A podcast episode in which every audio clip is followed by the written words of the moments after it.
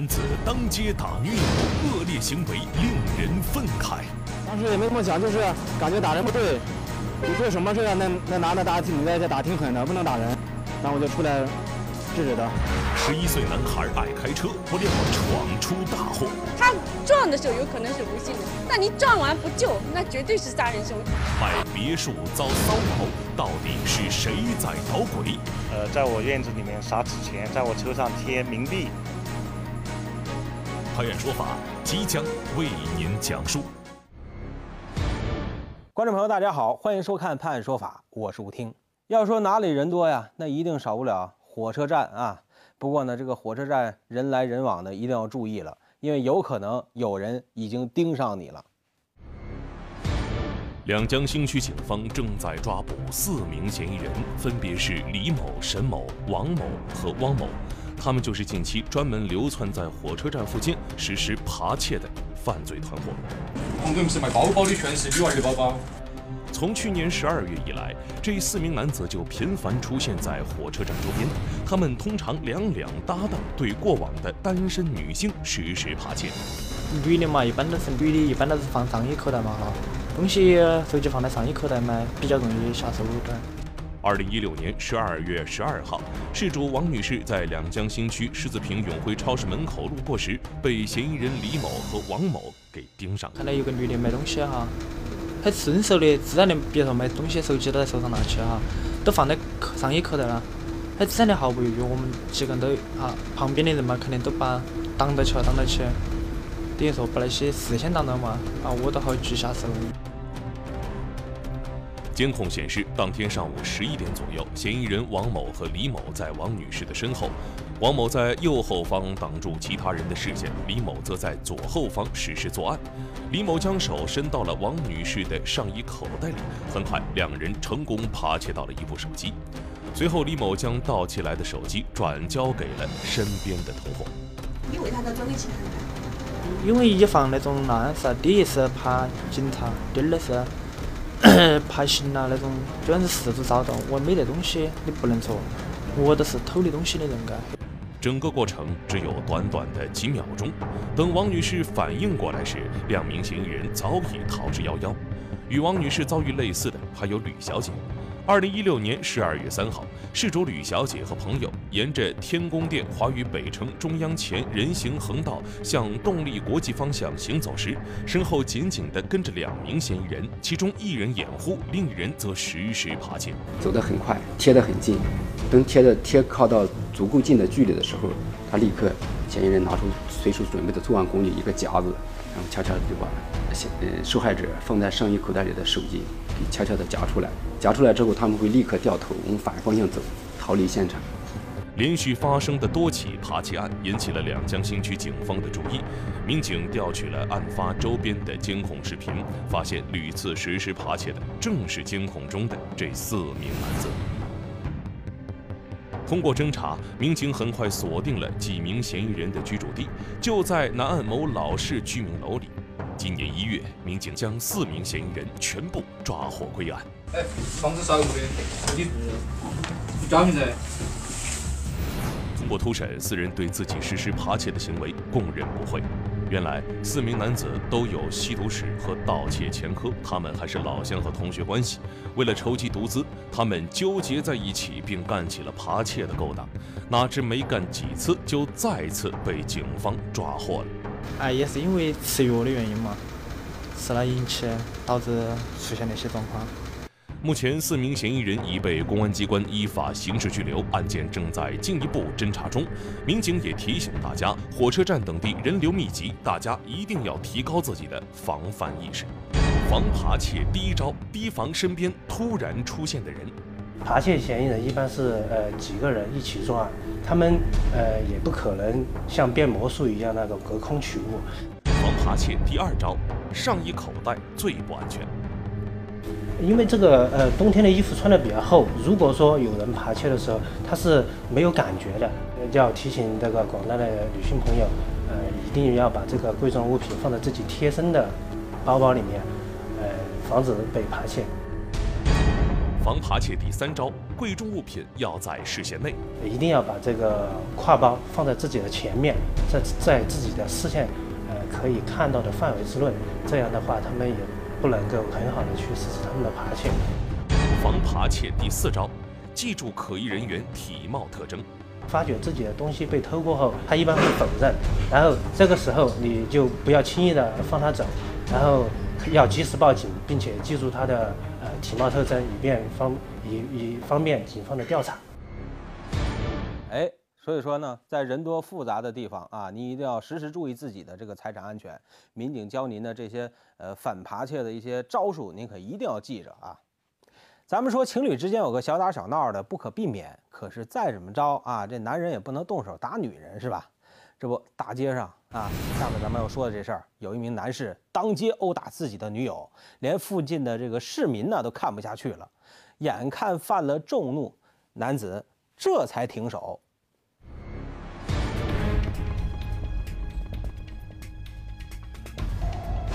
前不久的一天，在一条马路上。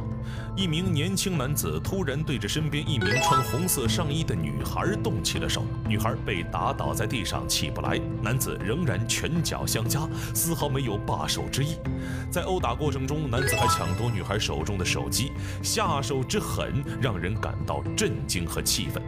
正在男子肆无忌惮的施暴时，旁边饭店的一名工作人员赶了过来，上前直指打人男子的行为。当时也没怎么想，就是感觉打人不对。你做什么事啊？那那男的打挺，女的也打挺狠的，不能打人。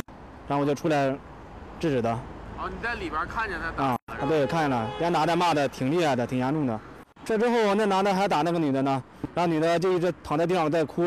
然后我说：“小姑娘，别害怕，你起来吧。”大哥，为什么他要打你啊？那小姑娘说：“那大哥，你给我。”那个，你给我报下警吧。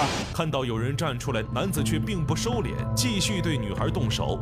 这时，饭店另外一名工作人员也赶了过来，抓住了打人男子，并试图将女孩的手机要回来。我不害怕，我就是看不起这个男的打女的。哼，我看他这么，他一威胁他，他说你关你什么事儿了？我这都来气了，我都。他带一个什么？他把那个那个女的老是他要手机，他不给。在两名工作人员的制止下，打人男子匆忙逃离了现场。两名工作人员将惊慌失措的女孩带进了饭店，并拨打了报警电话。这傻了，话都不敢，问他话都不敢说，说的话都说不出来。我让他服务员给倒杯水，他也没喝。我说你家哪儿的？他也不敢说。没事，到这儿你安全了，没人敢动你啊，有人保护你。民警赶到现场后，先将被打女孩送往医院进行治疗，并通知了女孩的家人。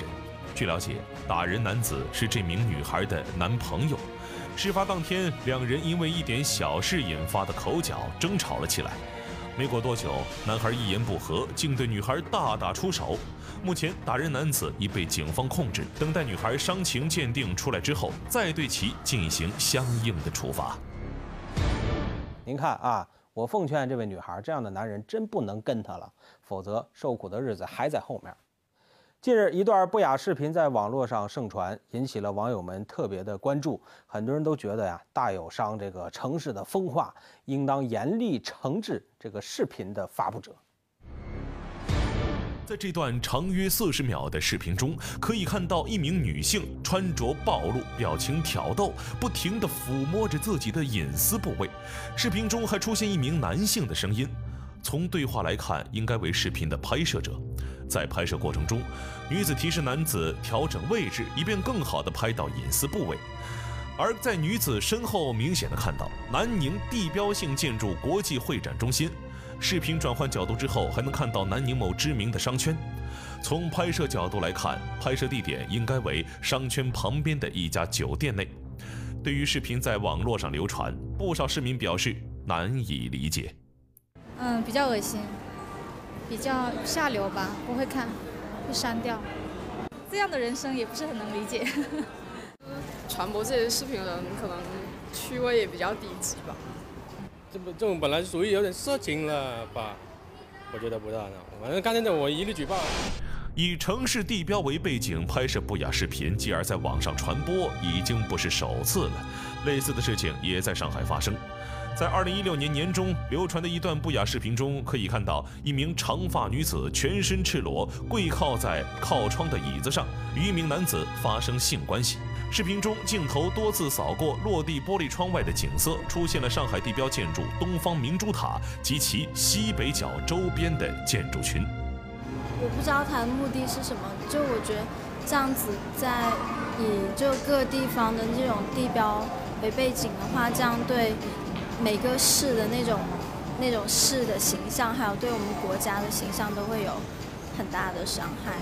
按照《治安管理处罚法》第六十八条的规定，制作、运输、复制、出售淫秽的书刊、图片、影片、音像制品等淫秽物品，或者利用计算机信息网络、电话以及其他通信工具传播淫秽信息的，处十日以上五日以下拘留，同时可以并处三千元以下罚款；向未满十八周岁的未成年人传播淫秽物品的，从重处罚。话说，现在网络上有这么一些人啊，就是为了博眼球，无所不用其极，令人愤慨啊！前不久，一名准爸爸在一起交通事故中被撞身亡了。让人惊讶的是啊，这个肇事司机竟然是一个十一岁的男孩，他家里并没有汽车呀，父母也不会开车呀。那么问题来了啊，他怎么会开车上路呢？这个车哪来的呢？我老公是家里的顶梁柱呀。我现在也没有工作了，在家里待产，你们让我怎么办？陈某在回家的路上，突然被一辆飞驰而过的汽车撞飞，不省人事。听闻如此噩耗，陈某的妻子悲痛万分。她告诉记者，她和丈夫结婚五年，下个月他们就能见到期待已久的宝宝了。可谁也没想到，厄运降临。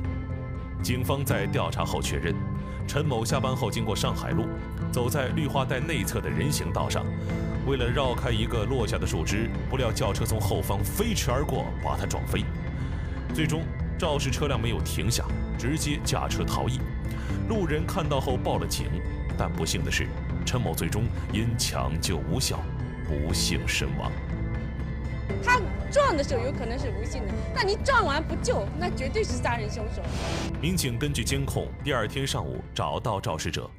让人没想到的是，肇事者竟然是一名十一岁的小学生杨某。根据调查，虽然当时车速并不算快，但由于杨某身高力量不够，无法正常自如地踩刹车、转动方向盘，视线也受到了影响。撞到人时并没有感觉到，以为是刮到了树枝，才一脚油门扬长而去。肇事车辆还是租车公司的车，杨某从租车地点将车开走到将车送回，十五分钟起步超车变道，像模像样。我是带他去了解我想怎么样租这个车，我真的不知道，那肯定是我儿子不对，这点我承认。民警调查发现，杨某的父母没有驾照，不会开车，十一岁的杨某却对汽车格外的好奇，平时经常上网了解驾驶知识，更有驾驶开车的实际体验。杨某的父母知道儿子开车上路，但由于没有意识到事情的危险性，每次都是劝告，没想到会埋下祸根。而据杨某交代，有一次他无意间发现，那个租车点总有汽车的门能拉开，上面还插着钥匙，于是这个租车点就成了他的练习场。因为对这个车比较感兴趣，就是觉得好玩，啊，好玩，觉得这个车比较有趣，就是想试着开开看，开了一次两次。觉得没什么问题，就胆子就大了，就是直接就开上路。目前警方正在进行相关的鉴定工作，主要涉及三方责任。由于肇事者是未成年人，不承担刑事责任，将由其父母承担民事赔偿责任。其次，汽车租赁公司也有管理责任。此外，死者遇到一堆树枝，这是事故现场附近一户人家剪下的树枝，树枝堆放在人行道上，影响了路人的通行，也要负一定的责任。十一岁的男孩驾车上路撞死行人，这件事听起来让人匪夷所思。一次事故的发生总是意味着之前的一万次的疏忽，所以说十一岁的孩子频频开车上路，最终导致事故发生，监护人难逃其责。现在很多家庭都是独生子女，是吧？这个父母都觉得，呃，对孩子应该是万般疼爱，不惜一切的代价满足小孩的各种要求，甚至突破底线。一味的偏袒孩子，必然埋下祸根。家庭教育中的溺爱和放纵，必将把孩子送上歧途。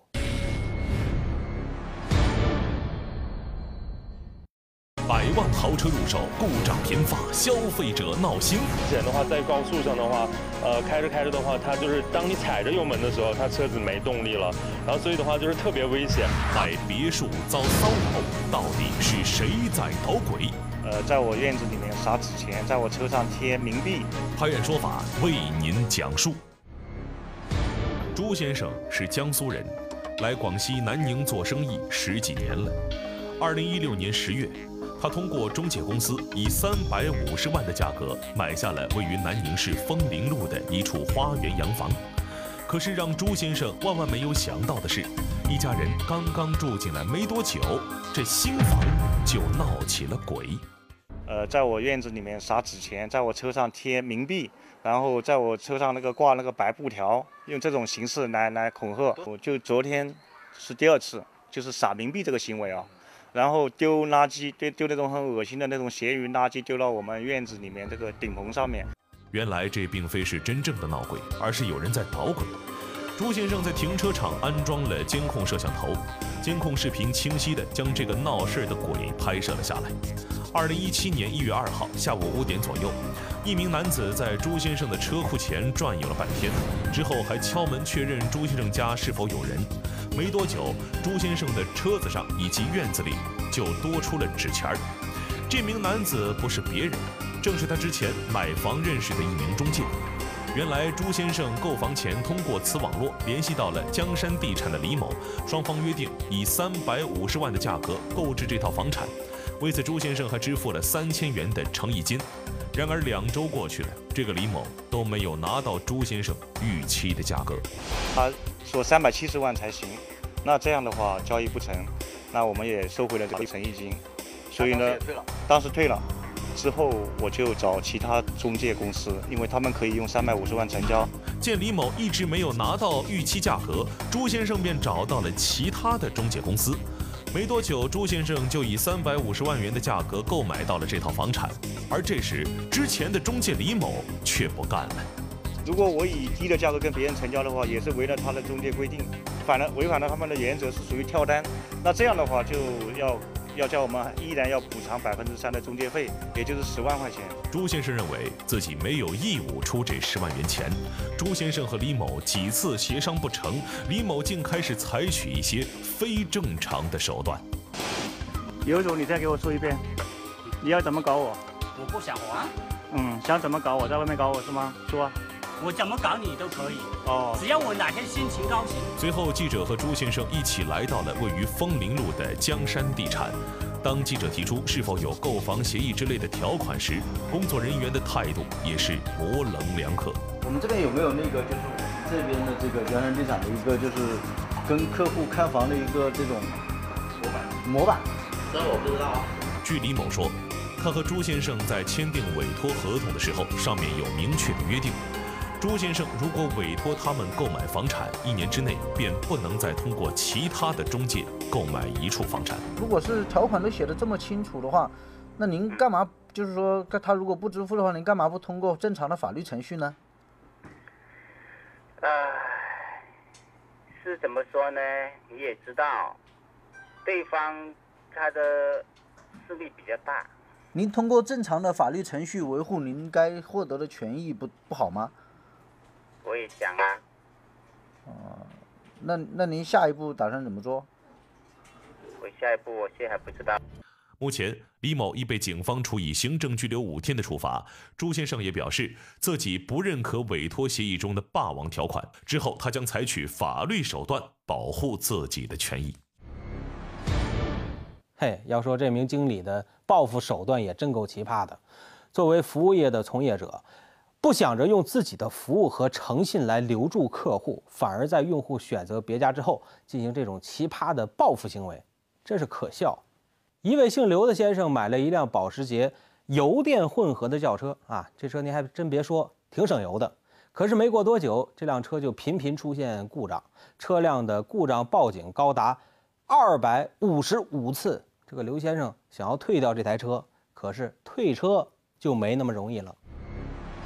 二零一六年一月底，刘先生花了一百二十多万买了一辆油电混合的保时捷汽车，可是这新车一上路就给刘先生添了堵。之前的话，在高速上的话，呃，开着开着的话，它就是当你踩着油门的时候，它车子没动力了，然后所以的话就是特别危险。刘先生的车是二零一六年一月十七号购买，可是才上路一个多月，发动机出现抖动，随后车辆便失去了动力，故障灯也一直闪个不停。刘先生在嘉兴、杭州等多家 4S 店检查过，可就是怎么也修不好。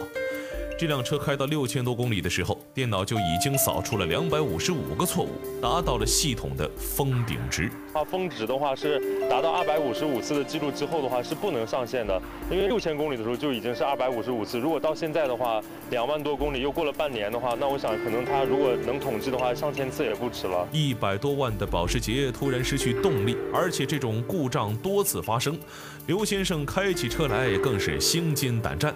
二零一六年八月份，他找到当时购车的保时捷中心，要求退车。听说刘先生要退车，对方表示，根据家用汽车产品退换修理责任规定第二十一条，同一产品质量问题累计修理超过五次的才能退车。三包法上写的是五次嘛，没有写六次。超五次，超五次的话就第六次，五次结束以后，第六次再发生的时候要怎么退车了？比如说这个车子的话，当时瞬间是没有动力的，他并没有任何一次提及这个事情，所以的话，他知道这个很危险的情况下，还让我们消费者继续开着这辆车在路上继续行驶。刘先生认为，汽车在行驶的过程中出现问题是属于三包法规定中的严重安全性能故障，修理两次后仍不能解决问题，厂家就应该履行退车的义务。经过双方协商后，保时捷中心表示同意给刘先生退车。因为客人有他有这样的想法，虽然说没有达到三包的要求的话呢，我们也在经过沟通以后也同意他的退车的要求了。既然 4S 店同意退车了，刘先生也以为这件事情结束了。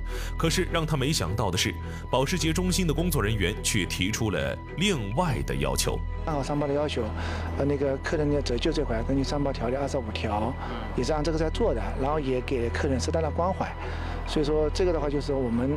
这边就的确达到我们能做的或者能能争取的一个比较，呃，比较的一个一个一个极限了。工作人员根据《家用汽车产品修理更换退货责任规定》第二十五条，产品折旧费是由消费者承担的，额度有专门的计算公式来进行核算。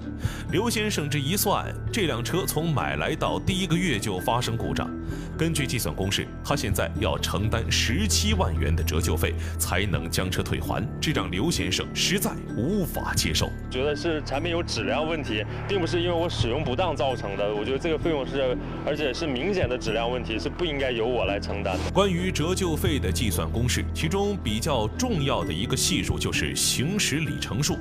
刘先生表示，自己就能说从第一个月开始就发生故障，这个故障并不是自己驾驶不当造成的，而是汽车本身质量的问题。那问题不在于算出来它是多少钱，对，那请你给。一个说法吧，我们会按照国家法律法规配合你做这个事情。